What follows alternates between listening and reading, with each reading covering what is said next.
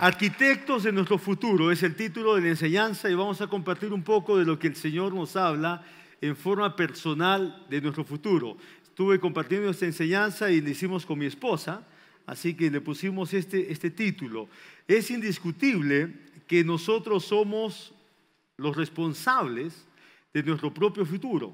Es decir, que ahora, hoy, decidimos lo que queremos y tendremos el día de mañana. Hoy decidimos. Las decisiones que ahora tomemos van a definir el éxito o el fracaso aquí en la tierra. Y también el lugar donde vamos a pasar la eternidad. ¿Cuántos saben dónde van a la eternidad? ¿Cuántos saben eso? ¿Cuántos saben dónde van a la eternidad? Claro, estamos seguros. Dile a tu vecino, sabemos que sabemos. Y a veces nos toca casi cada semana ir a un sepelio, a un funeral, entre los pastores nos turnamos, los ministros también nos apoyan porque la familia es grande. Y, por ejemplo, fui hace una semana, un poquito más, a un, a un era, no sepelio, era el, era el, eh, velorio, ¿no? Y yo no vi después de tiempo tanta, tanta alegría en las hijas, porque a veces uno tiene como que refrenarse, ¿no? Pero las hijas estaban felices, amaban muchísimo a la mamá. La mamá se fue de 94 años, había sido fiel al Señor. Cuando las hijas se demoraban mientras se maquillaban, la mamá salía en un taxi y las ganaba. Estaba acá maquillada, más guapachosa que las hijas y de temprano se venía. Entonces ya las hijas sabían que la mamá era puntual y no perdía ningún servicio. Y me encanta cuando hay personas así que llega el tiempo que se van con el Señor. Las hijas que tanto la amaban estaban tan contentas la gente a veces mira un poco raro, ¿no? Porque podrían pensar, estas hijas, ¿qué les pasa? Porque están tan contentas, pero realmente era un amor tan intenso por la mamá, pero sabían que era su tiempo, había, había vivido 94 años y se iba con el Señor feliz y ellas estaban celebrando, me dijeron que, cuáles eran sus canciones favoritas, eh, cómo, cómo, partió con el Señor. Entonces hay una celebración, sabemos dónde vamos. El ir, nuestro destino final es importante. Pero tan importante como el destino final es lo que hacemos aquí en la tierra. Porque el Señor nos ha creado para que aquí funcionemos, para que aquí produzcamos y para que aquí celebremos. Allá es otra celebración de otro tipo. Pero aquí en la tierra el Señor quiere que nosotros podamos ser los arquitectos de ese futuro maravilloso, de ese futuro grandioso que la Biblia dice que Él ha trazado para nosotros. Dice Isaías 46, 10. Anuncio el futuro desde el principio, de antemano lo que no ha sucedido. Dios no está limitado al tiempo, al tiempo cronos. Entonces la naturaleza de Dios es eterna, por lo tanto Él vive en el presente, en el pasado y en el futuro a la vez. Y eso nosotros no lo podemos entender con facilidad porque nosotros sí estamos limitados por el tiempo y por el espacio. Dios puede estar en cualquier lugar. Él es omnipresente, omnisciente. Y entonces nosotros no. No, nos encantaría estar en otra ciudad a la vez, ¿no? pero no podemos. Sin embargo, Él no solamente puede estar en todo lugar que, que, que quiere estar, Él también está en el tiempo a la vez. Entonces eso nos hace pensar diferente acerca de nuestro futuro. Porque nuestro futuro para Dios no es futuro. Para nosotros sí. La palabra dice que Él anuncia el futuro desde el principio. Si lo aplicamos en forma personal, ¿cómo nos anuncia el futuro desde el principio? A través de su palabra. Di conmigo su palabra. Por eso es que la Biblia se hace tan importante para nosotros que sí somos temporales. Él es atemporal. Nosotros sí somos temporales. Estamos un tiempo tan solo aquí. Dice el Salmo 92 ah, que de pronto viene el tiempo que tenemos que volar. Así dice. Estamos aquí, pasa el tiempo y después volamos. O sea, todos tenemos un vuelo. No sabemos cuándo es. No sabemos qué número de vuelo es tampoco. Pero tenemos que saber esto, que aquí en la tierra Dios quiere que cumplamos grandes cosas. Dile a tu vecino, Dios quiere que cumplamos en grande. Y decidí seguir compartiendo más acerca del futuro porque Él anuncia el futuro desde el principio, de antemano lo que no ha sucedido. Hay cosas que no han sucedido en nuestras vidas y que van a suceder. Y no tenemos que ver a Dios como soberano en estas cosas, porque si no nos volvemos religiosos y no prácticos. Y cuando una persona se vuelve religiosa, Dios tiene limitaciones de obrar. Tenemos que creer la palabra y ser prácticos. Entonces, Dios tiene un futuro para nosotros lleno de esperanza, como dice en Jeremías 29, 11. Sin embargo, nosotros tenemos que tomar decisiones aquí en la tierra. O sea, no podemos decir, ah, ya, Dios quiere lo mejor, que sea lo mejor. O Dios tiene un destino, que sea el destino de Dios. No, Él quiere que nosotros conozcamos que ha diseñado grandes cosas para nuestras vidas, pero que nosotros somos llamados entonces a diseñar en lo personal, somos llamados entonces a mirar nuestro futuro, creerlo con el corazón y crearlo con anticipación. Y después desarrollarlo con las manos. ¿Qué significa? Que tenemos que trabajar, tenemos que sudar. No solamente es inspiración, sino que es también transpiración. Entonces, es lo espiritual con lo natural. Cada vez nos vamos a dar cuenta cuando entendemos la palabra que Dios es un Dios práctico. Dios nos revela lo espiritual, que es lo más importante, tenemos que decirlo así, pero Él también sabe que es complementario y muy importante el tema práctico. Porque si no entramos en un desbalance, Dios sabe acerca de tu futuro y del mío, y Él lo anuncia con anticipación. Él dice que es bueno, que es un futuro de paz, de bienestar, Él lo anuncia para que se cumpla, para que nosotros podamos entonces tomar las decisiones apropiadas. Dios nos ha dotado como seres humanos de inteligencia y sabiduría para que tomemos decisiones en cada área importante de nuestras vidas. Y nuestro futuro tiene que ver con las decisiones que tomamos hoy. Dile a tu vecino, nuestro futuro está unido a nuestras decisiones. Entonces, en cada área importante tiene que ver nuestro futuro. Y esas áreas importantes las tenemos que tener ligadas a las verdades de Dios, porque Dios anuncia salud, Dios anuncia fortaleza, Dios anuncia cosas asombrosas. Dios anuncia cosas que de pronto no, no nos hemos imaginado. Dios las anuncia. ¿Para qué? Para que las creas. El día viernes estábamos en un desayuno de trabajo, todo el staff, y cada quien daba gracias a Dios por diferentes cosas. Y llegó el turno de Lidia, mi hermana la mayor, y ella comenzó a, dar gracias a Dios porque ella dice, el otro día subí a las gradas y me dolió un poquito las rodillas y comencé a, dar gracias a Dios. Y, cuando me pasan esas cosas, ella contaba ahí en el desayuno, voy donde mi papá, que tiene 102 años, punto 3, y le digo, papacito, ¿no te duele ningún hueso? Ninguno, dicen. ¿Y no te duele algo en el cuerpo? Ella le pregunta. dice, no me duele nada. Y le sigue preguntando y ella dice, estoy asombrada que a mi papá a los 102.3 no le duele nada. Y las enfermeras también, porque es su trabajo, le, le tienen que preguntar cosas y él responde pues de lo que vive y entonces ella dice, es realmente algo asombroso. Mi, papi es un testimonio porque mis dos hermanas viven con él, lo ven todos los días, yo lo veo cada cierto tiempo, ahí estuve un rato con él, jugando con una plastilina, armando cositas y dando gracias a Dios, pero el testimonio era, era ese, ¿no? No le duele nada, ni la oreja le duele. Y a veces a nosotros nos duele algo y estamos diciendo esto me duele y me fastidia, pero entonces Dios hace cosas asombrosas cuando en un momento le creemos. Yo sí recuerdo cuando era soltero y vivía en la casa de mis papis.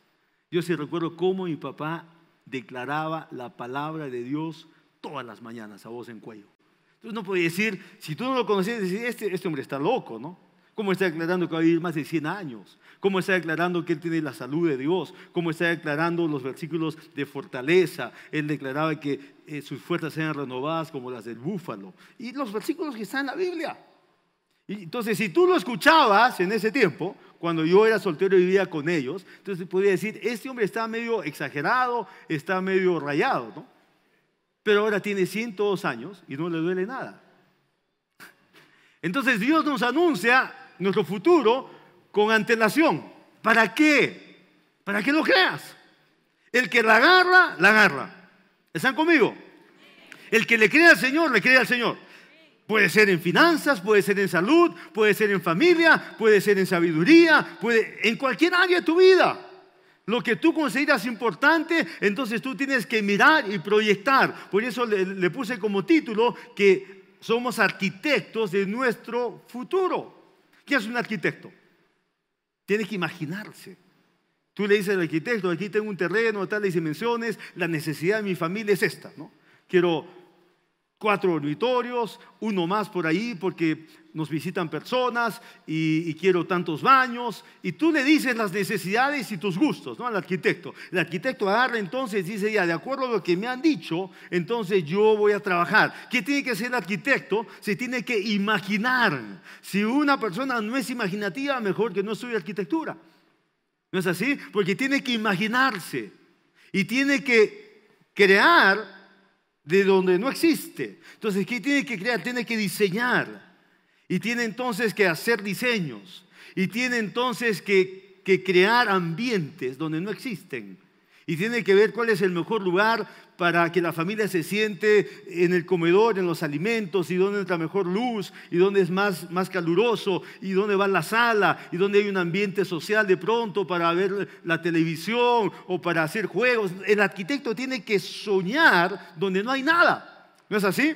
Y tiene después que diseñar. Y de pronto ese diseño no está del todo bien, no está a gusto, entonces cambia su diseño y de pronto va creando ambientes y presenta un anteproyecto y dice, miren, eso es lo que estoy pensando para ustedes. Y wow, dicen, esto está hermoso. ¿Por qué? Porque Él está preparado para mirar, para soñar, para diseñar y para crear atmósferas. Él tiene que imaginarse la familia cenando, Él tiene que imaginarse la mamá llevando a los hijos, el papá por otro lado, a que duerman. él se tiene que imaginar los flujos, las gradas, si hay sótanos, se tiene que imaginar todo. ¿Por qué? Porque está preparado para eso. Dile a tu vecino, tú eres un gran arquitecto. Somos arquitectos de nuestra propia vida. El diseñador, el gran diseñador y maestro es nuestro Dios. Él ha diseñado nuestras vidas. Pablo dice que Él es el perito arquitecto que ve las cosas en detalle. Pero nosotros somos arquitectos. ¿Por qué? Porque tenemos que imaginarnos. Tenemos que aprender a mirar donde no hay nada, donde está vacío. Un área de tu vida está vacía tú la tienes que ver con anticipación, tienes que creer y tienes que crear para que mañana esa área que está vacía esté llena. Hola, ¿llena de qué? De salud, de fortaleza, de vigor. Voy a poner a mi padre como ejemplo. Voy a, voy a sacar bien las cuentas. A mi padre lo operaron cinco veces o seis de vesícula, de próstata. O sea, mi padre no es que nunca tuvo una enfermedad. Eso tiene más valor. Porque mi padre enfrentó situaciones en las que tuvo que ir a una sala de cirugía. ¿Cómo iba? De la misma manera como creía la palabra. Iba confesando la palabra. Dios usar a los médicos. Los médicos van a estar ahí como instrumentos, pero va a ser la mano de Dios interviniéndome. ¿Por qué? Porque el que es de fe, donde tiene que actuar, tiene que actuar en fe. Hasta para morir hay que tener fe. No, no, no se rían. A mí me han invitado a veces a ir a casas donde personas no pueden morir.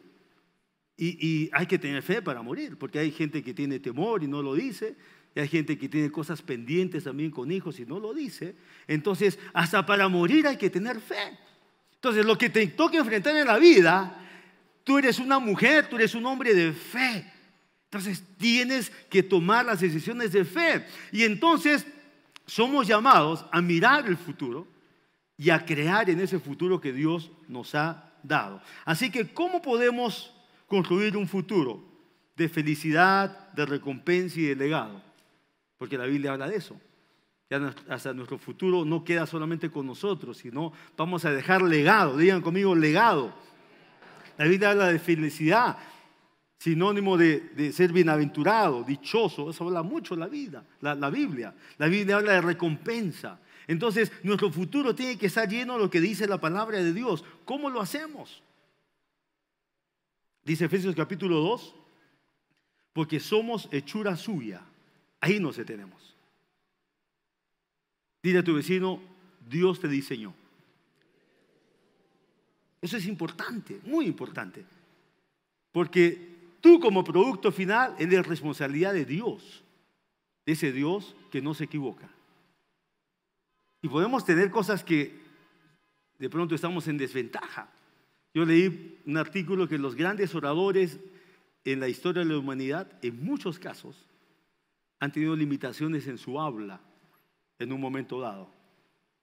Pero después aún con esas limitaciones, algunos fueron tartamudos, otros tenían deficiencia de adicciones verbales, de, de, dicciones, perdón, verbales, y, y tenían dificultades para expresarse, pero de alguna u otra forma lograron superar, y no del todo muchas veces, pero se convirtieron en grandes expositores, oradores, porque llegaron a entender que Dios había puesto en ellos un diseño para algo específico. Y cuando tú te das cuenta que Dios ha diseñado, te ha cableado de una manera especial y eres diferente a todos. Dile a la persona que está a tu lado, eres una persona única. Pero dile, realmente única. ¿Te ha pasado que cuando llamas a una casa, a un teléfono de familia, te contesta el hijo y tú piensas que es tu amigo? Pero ya creció el hijo, tiene 25 años y el hijo te contesta y tú le dices, hola Carlos, ¿cómo estás? Y no te, ese es mi papá, te dice. Tío, te voy a pasar con mi papá. Y tú dices, wow, tu hijo tiene la misma voz tuya, porque es la misma. Pero si las miden, son bastante diferentes. No suena idéntica al oído, pero si las miden técnicamente, no hay ninguna voz exacta en la tierra. No hay ninguna huella digital exacta en más de 7 mil millones de personas. Esas son, son, son evidencias de la sabiduría, de la originalidad de Dios para darnos varias señas de que Él es el único que puede hacer eso. Él nos saca, nos cablea de una manera especial y única y eso entonces incrementa el valor. Hay riqueza especial, hay un gran valor dentro de cada uno de nosotros y el valor y la riqueza está dentro. Por fuera uno puede ser castaño, chinito, blanco, bajo, esa es la funda. Y la funda siempre está cubriendo el parlante, la funda cubre el carro. ¿Qué es más importante, la funda o lo que se cubre? En todos los casos, las fundas tienen, tienen, tienen su función, pero por dentro hay mucha riqueza en tu persona, en mi persona, porque así nos creó Dios. Y tenemos que aprender entonces a reconocer, a descubrir, a valorar la riqueza, la belleza que Dios puso dentro de nosotros y comenzar entonces a mirar el futuro sabiendo la riqueza que tenemos. ¿Cuántos pueden decir amén? Entonces hemos salido de su taller, hemos sido diseñados ahí. ¿Y cómo Dios nos ayuda entonces a construir nuestro futuro? Número uno, nos dio libre voluntad. Nos creó así porque Dios quiere que tomemos decisiones sin componendas, sin limitaciones. Dios nos ha creado libres para decidir. De modo tal que a la vez que somos libres nos hacemos responsables. Tú y yo no podemos echar la culpa a nadie. Decir, es que mi mamá murió muy joven y me dejó cuando tenía cuatro años, o es que tal persona me dañó. No, no, porque tenemos una capacidad muchísimo mayor que cualquier experiencia o que cualquier relación que hayamos tenido en la vida. Tenemos la capacidad de seguir viviendo y seguir decidiendo. ¿Cuántos están de acuerdo conmigo? Entonces Dios nos hizo así. ¿Por qué? Porque Él quiere que de una forma independiente nosotros tomemos decisiones personales. Entonces, en cuanto a Dios, Él dice, te quiero bendecir. Quiero que sepas que voy a darte un futuro lleno de valor y de esperanza. Y Él nos dice, con anticipación, nos dice el futuro desde el inicio. ¿Para qué? Para que le creamos. Porque si no le creemos, no funciona. Dile a tu vecino, si no le crees a Dios, no funciona. Tú dirás, ¿por qué? Porque Dios es un Dios de fe. Él trae las cosas de existencia por medio de la fe. No por, no por las veces que asistimos el día domingo, cuántos domingos al año ha sido una iglesia, no es así. Es por medio de la fe en nuestro corazón. Entonces Dios nos da ese enorme privilegio y responsabilidad a la vez de que nosotros tomamos decisiones día a día y esas decisiones están ligadas a nuestro futuro.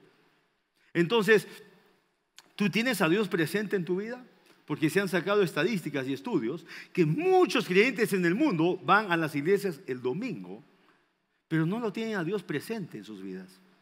Entonces el domingo entra en una cápsula, entramos en una cápsula que se llama iglesia, congregación, adoración, fe, celebración, esa es una cápsula el domingo.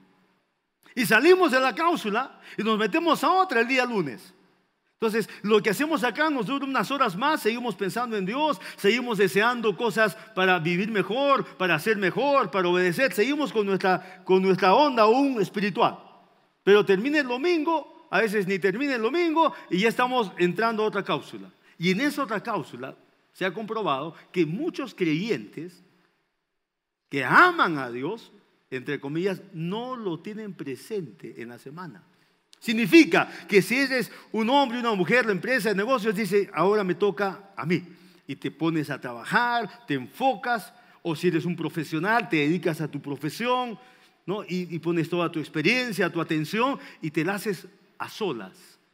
Y en medio de eso, tienes que tomar decisiones de familia, de trabajo, de salud, de tiempo, de prioridades. En medio de eso tomas muchas decisiones y las haces ya sin Dios. Porque solamente has estado en la cápsula con Dios el domingo y de ahí saliste. Tú te las juegas a solas porque eres responsable, porque eres capaz, porque eres maduro, porque tienes experiencia, porque eres un profesional y te las juegas a solas. Entonces Dios no está presente en tus decisiones importantes. Y si Dios no está presente en esas decisiones importantes, entonces tu futuro no está comprometido con lo que Dios ha dicho que va a hacer para ti. Y eso es bien delicado. Es delicado tomar decisiones sin Dios. ¿Por qué? Porque si tomas decisiones sin Dios, estás haciendo lo que Dios quiere, usando tu libre voluntad. Eso es lo que Dios quiere. Pero nos conviene tomar decisiones con Dios, con su palabra, con su verdad, con sus promesas. ¿Por qué? Porque eso nos convierte en hombres y en mujeres de fe. Y Dios quiere que tú y yo vivamos la vida con la cabeza en alto. Dios quiere que vivamos la vida enfrentando cualquier situación que se presenta, pero mientras enfrentamos una situación en el Espíritu tengamos fe, sabiendo que Dios está con nosotros, que Dios nos respalda, que Dios, que Dios nos bendice. Entonces, estamos construyendo nuestro futuro a base de decisiones. Y si no decidimos bien hoy, ¿qué vamos a tener mañana? Vamos a tener lo que decidimos hoy. Entonces, el presente es importante. Porque si Dios está allí en medio de, nuestras decisiones, lo que tendremos mañana serán resultados como Dios ha dicho desde el inicio en su palabra. Sea en salud, sea en finanzas, sea en relaciones, sea en desarrollo profesional. Vamos a tener los resultados como Dios ha dicho desde el principio para que se cumplan. Entonces, Dios es el perito arquitecto, el gran diseñador, pero nos pone a nosotros también como arquitectos para que tomemos las decisiones importantes. Dice el Salmo 127, si el Señor no edifica la casa, en vano trabajan los que le edifican. Entonces dile a tu, a tu vecino, estás edificando tu propia casa. Eso dice la palabra.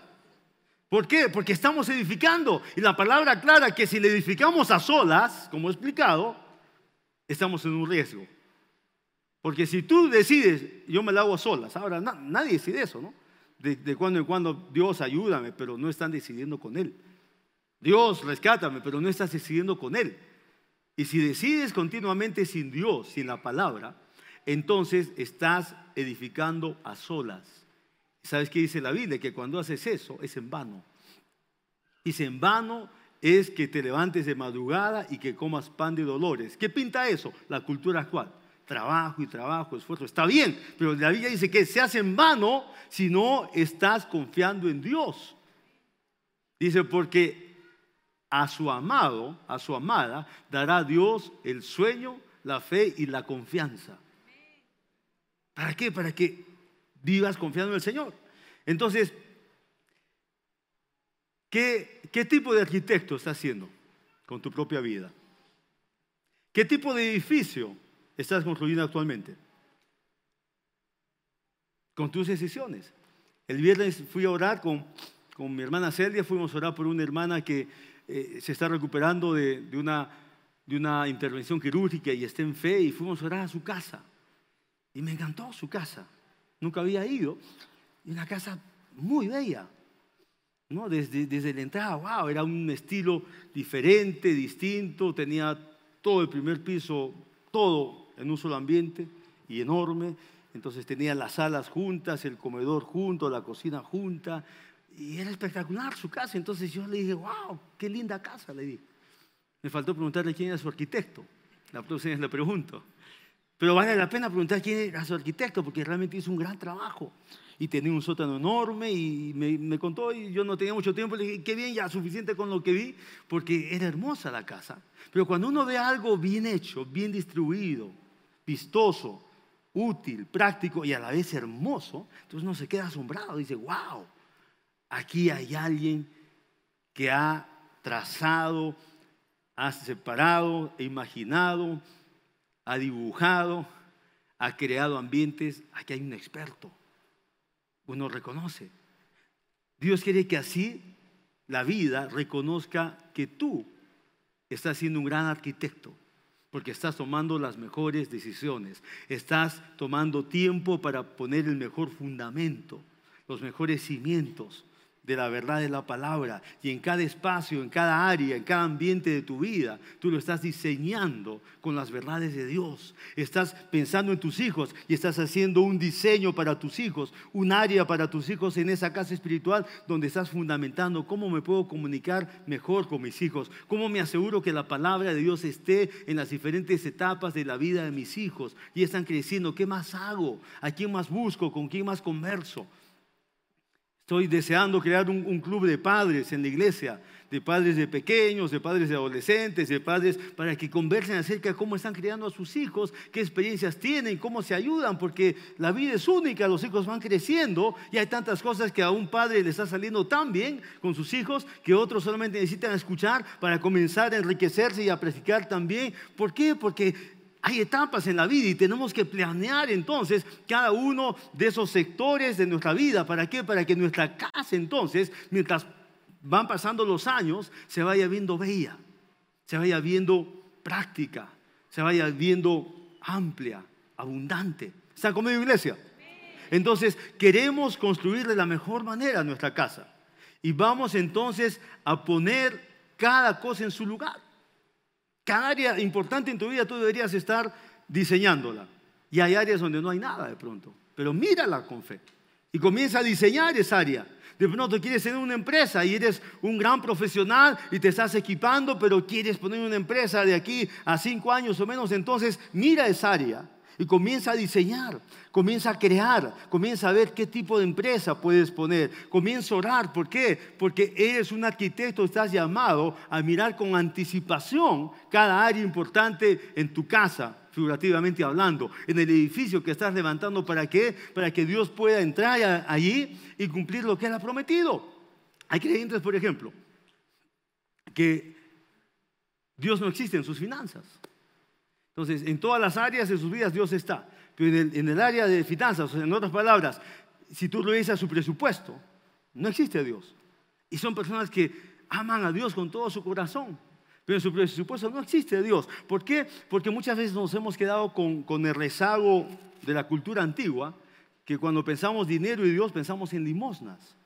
Y la palabra limosnas no figura en la Biblia, salvo en algunos conceptos que dice dar a los pobres. Pero aparte de eso, no figura limosnas en relación con Dios. Entonces nos enseñaron mal, nos enseñaron equivocado, la religión nos enseñó en forma equivocada. Y muchas veces hay creyentes que se acercan a Dios, experimentan a Dios, su obra, su presencia, pero los conceptos antiguos se quedan. Entonces nunca ven una cantidad grande en su presupuesto que puedan decir Dios, o iglesia o la obra. No, no, no figura. Sencillamente por ahí dan algo que ni siquiera figura porque no es importante su presupuesto. ¿Por qué? Porque ese ambiente de, de finanzas no lo han proyectado de la forma correcta. Y tú puedes ser un gran hombre de negocios, puedes ser una gran empresaria, pero si tú no tienes un ambiente en tu casa donde estás diseñando ¿Cómo preparo un ambiente en ese edificio, en esa casa, del tema de finanzas donde Dios es honrado? Donde Dios es reconocido, donde estoy dando para la obra, sembrando dinero para el reino de Dios. Si no existe ese ambiente, entonces tu casa va a crecer con falencias. Tu casa va a crecer con buenos ambientes por un lado, pero con otros que faltan y son importantes. Entonces, ¿cómo edificas tu casa? La tienes que edificar con sabiduría, poner los cimientos que la palabra de Dios nos enseña. Número dos, nos dio potencial. Di conmigo potencial. Como dije, cada uno de nosotros tenemos mucho dentro y mucho que está por desarrollarse. Yo cuando pienso en eso quiero saltar. ¿Por qué? Porque eso nos anima mucho. Todo lo que hemos logrado no es todo. Dile a tu vecino, todo lo que has hecho no es todo. Claro, todo lo que hemos logrado, alcanzado, no es todo. No, todavía nuestro corazón sigue latiendo, estamos con vida y tenemos cosas para hacer. ¿Por qué? No porque nos falta, no porque necesitamos, no, porque hay una enorme capacidad dentro. ¿Para qué? Para sacar de esa belleza, de esa riqueza que Dios ha puesto en cada uno de nosotros y poder sacar y hacer y vivir y producir lo que dice Efesios 2.10, que somos hechura suya, creados en Cristo Jesús, vemos la segunda parte del versículo ahora, dice para, ¿para qué? Dios nos diseñó, somos hechura suya. Encima de eso ahora tenemos el Espíritu de Dios. ¿Por qué? Porque tú y yo tenemos a Jesús. Entonces estamos en, la condición de potenciar todo lo que Dios puso. ¿Para qué? Dice, para buenas obras, las cuales Dios creó con anticipación. Di conmigo anticipación. Para que nosotros las hiciéramos. Otra versión dice, obras nunca antes realizadas. Para que nosotros las realicemos. ¿Te imaginas? Entonces tú y yo estamos diseñados, equipados para hacer labores importantes, para hacer labores grandes aquí en la tierra, en tu familia, con los tuyos, o en tu trabajo, o en tus estudios, o en tus círculos sociales, o en, el ámbito de negocios, de empresa, de profesión. Tú estás diseñado con un enorme potencial para que mires hacia tu futuro. No lo veas a la siguiente semana, al siguiente mes. Mira con anticipación tu futuro y ve, ve, cada sector, qué, qué áreas importantes hay y comienza a creer y a crear para tu futuro. Levanta tu mano y di conmigo, Dios me hizo, tengo el diseño de Él y aparte tengo a Cristo Jesús. Estoy potenciado para grandes obras, para grandes labores, que las haré y las cumpliré y traerán bendición a muchas personas. Amén, lo creemos. Lo creemos, se lo damos fuerte al Señor.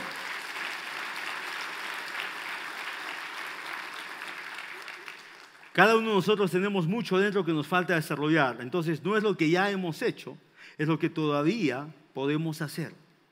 Y conmigo, potencial. Ahora, Pablo lo dijo así en Filipenses 2. No que lo haya alcanzado, no que lo haya alcanzado ya, ni que ya sea perfecto, sino que prosigo por ver si logro asir aquello por lo cual fui también asido por Cristo Jesús. Pablo había hecho mucho. Cuando escribió Filipenses había ya logrado bastante.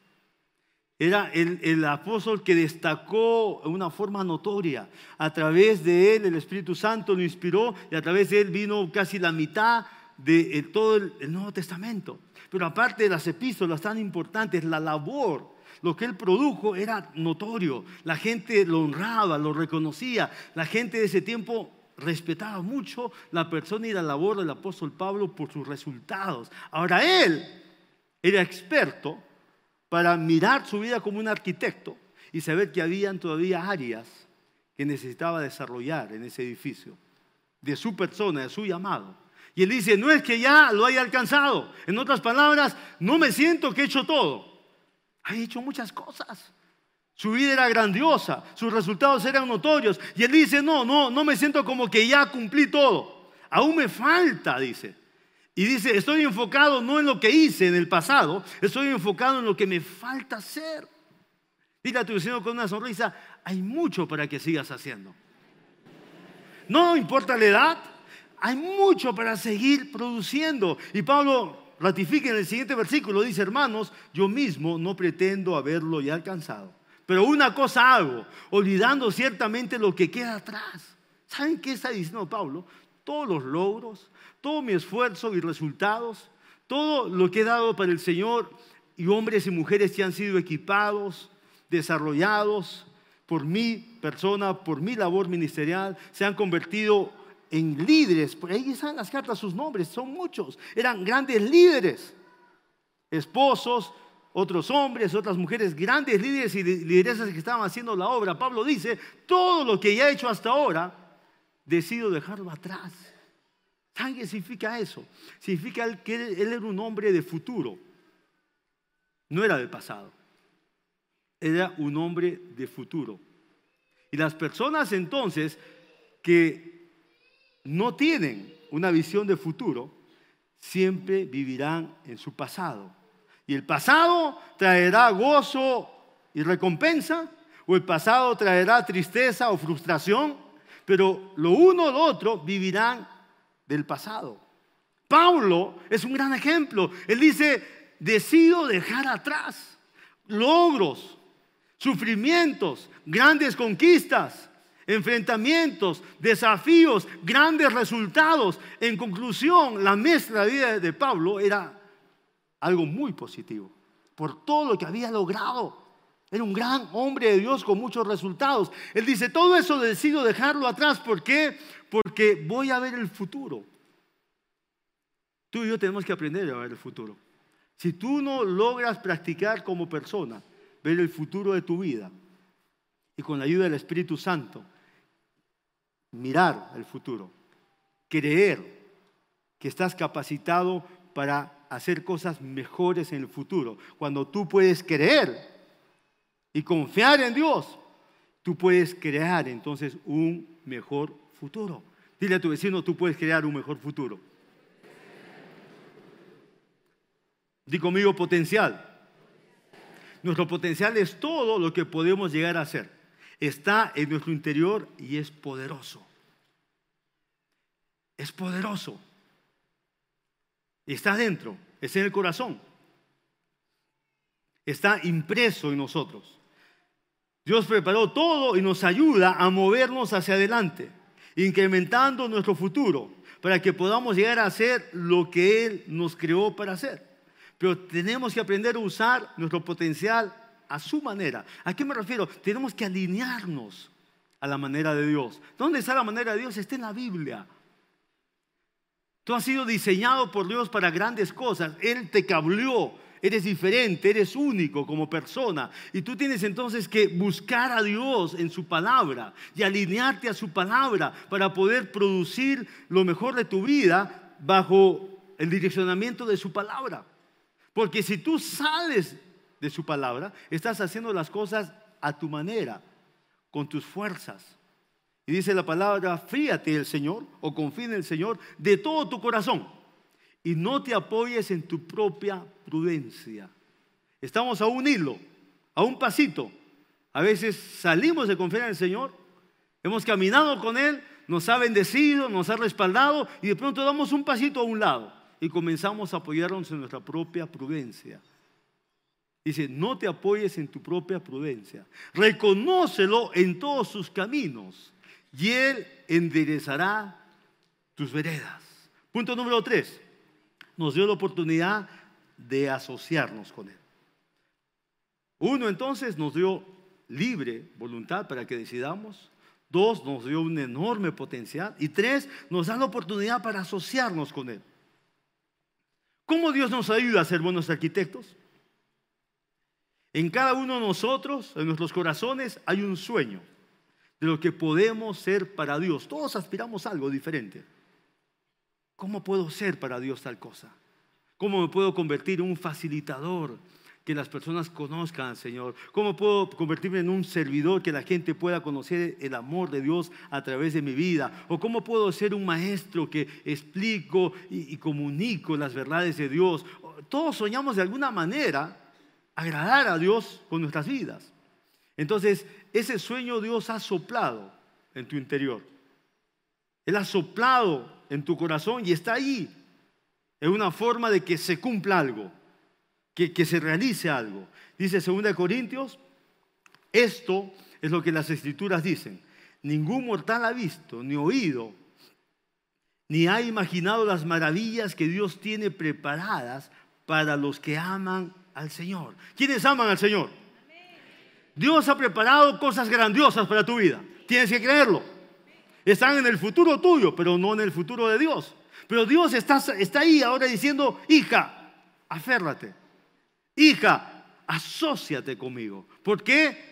Porque te va a ir bien, hijo. No es en tu propia prudencia, no es en tus propias fuerzas. Asociate conmigo porque tu futuro está paso a paso. Yo lo veo, es grandioso, pero asóciate conmigo. Pero como Él nos ha dado voluntad para que decidamos, nosotros entonces decidimos. Aunque Dios ya preparó aquellas cosas grandiosas, nosotros tenemos la elección. Es un asunto importante. Podemos ignorar lo que Dios preparó, podemos despreciar lo que la Biblia dice que Dios ha preparado, podemos rechazar lo que Dios dice que ya ha preparado, o podemos asociarnos con Dios y podemos entonces decidir dentro de nosotros, vamos a confiar en el Señor, vamos a ver nuestro futuro, nos disponemos a ver nuestro futuro de acuerdo a lo que Dios dice en su palabra. ¿Cuánto dicen amén? No está complicado. Es un asunto de mirar la palabra y tomar la decisión correcta. Voy a ver mi futuro en base a lo que Dios dice en su palabra. Y hay grandes cosas para que se cumpla. Lo voy a hacer en base a lo que Dios dice. Si Dios dice que hay grandeza en mí, voy a reconocer esa grandeza. Si Dios dice que hay cosas grandes para que yo produzca, ejecute, haga, voy a creer cualquier espacio en el futuro que está vacío, yo voy a mirarlo y lo voy a diseñar con mi fe, voy a creer que ese espacio se va a llenar, se va a hacer algo hermoso y voy a crear ese espacio. Un arquitecto entonces se tiene que imaginar y tiene que crear espacios, que tiene que crear hasta atmósferas donde no hay nada y todo todavía está en papel. Ella se tiene que imaginar donde la familia puede jugar, donde los chicos pueden ir a un cuartito en el sótano y pueden tener ahí unos juegos, donde cada cosa puede funcionar mejor. Tú y yo somos arquitectos de nuestro futuro y con el Espíritu Santo tenemos que ver entonces cómo vamos a funcionar mejor de acá a 10 años en tu casa, que es tu vida. ¿Cómo vas a funcionar mejor de acá a 15, 20 años? ¿Cómo va a estar esa área que se llama salud? Física? ¿Cómo va a estar esa área que se llama desarrollo mental? ¿Cómo va a estar esa área que se llama ah, relaciones o profesión o finanzas? ¿Cómo van a estar cada una de las áreas importantes en esa casa que estás edificando? Tienes que mirar con antelación. No lo mires como la mayoría, reparando, haciendo cosas urgentes de una semana a otra. Eso está bien cuando tienes que reparar, pero tú tienes que mirar a largo plazo y tienes que orar por eso. Y tienes que creer por eso. Y tienes que soñar por eso. Hay que, hay que pagar el costo. Dile a tu vecino, ¿quieres pagar el costo? Yo les conté, ¿no? Mi madre se juntaba con una amiga. La amiga tenía dos hijas y un hijo. Mi mami tenía tres hijas y un hijo. O sea, cada familia tenía un hijo hombre. Ese hijo hombre es como siete años mayor que mi persona, es contemporáneo de mi hermana mayor. Y bueno, ¿qué hacían estas dos mujeres para hacer la historia corta? Se juntaban a orar. Y saben que oraban por todos sus hijos, oraban. Pero oraban para que el hijo de esa familia y el hijo de nuestra familia sirvieran a Dios. Pero esos hijos eran chicos.